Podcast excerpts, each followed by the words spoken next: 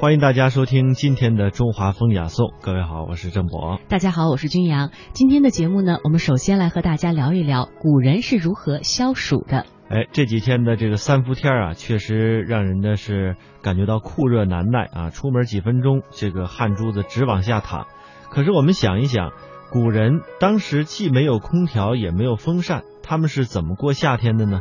其实早在三千多年以前，虽然说他们没有现在的科技手段，但是古人早已经懂得冬冰夏用了，也就是把冬天的冰啊一直储存到夏天开始用。冬天的时候呢，他们会在河面凿取大块的这个冰，把它藏在地窖里面，再用厚厚的土把它们掩埋，哎贮藏起来，这样夏天呢就可以把它取出来用了。不过呢，这个古代的冰块啊，只有这个贵族和富裕人家可以享受，普通老百姓可是用不上的。但是人们的智慧是无穷的呀，老百姓就想出了沉甘、浮甘瓜于清泉，沉珠鲤于寒水这样的办法。也就是说，把西瓜和李子放在冷水当中浸泡之后再吃。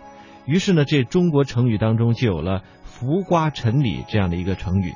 到现在，这个词常用来指代夏天的消夏的生活。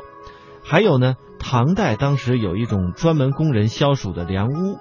这个凉屋是怎么建的呢？一般是傍水而建，采用水循环的方式，推动一个大大的扇轮在转动，将这个凉气啊缓缓的送到屋里，或者是利用机械将水送到屋顶，然后沿着屋檐而下，制成人工的水帘子，使这个凉气啊进入屋子里。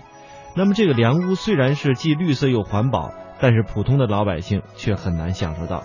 不过这老百姓也有自己的这个营造阴凉之法，比如说在这个屋檐前挂上帘子，院里呢搭上凉棚，屋子里放上竹床竹凳，还有在床头上。放上石枕或者是玉枕等等。在夏天的时候，古人吃什么来消暑呢？呃，他们呢会选择来吃冷饮，这一点都不奇怪。其实到了夏天，从养生的角度来讲呢，要讲究清淡，少鱼肉，忌辛辣。那古人过夏天其实是特别强调这些的。除了正常的饮食控制之外呢，古人夏天对冷冷饮是特别的感兴趣。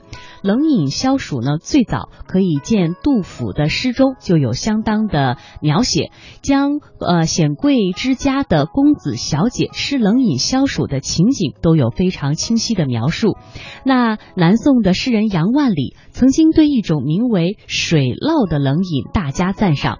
在清朝宫廷当中，最出名的消暑冷饮当属是冰碗了。它是怎么做的呢？是用一些冰屑、还有瓜果块、杏仁豆腐、葡萄干、鲜胡桃和淮山药、枣泥等原料制成的，听上去就已经十分的清甜爽口了。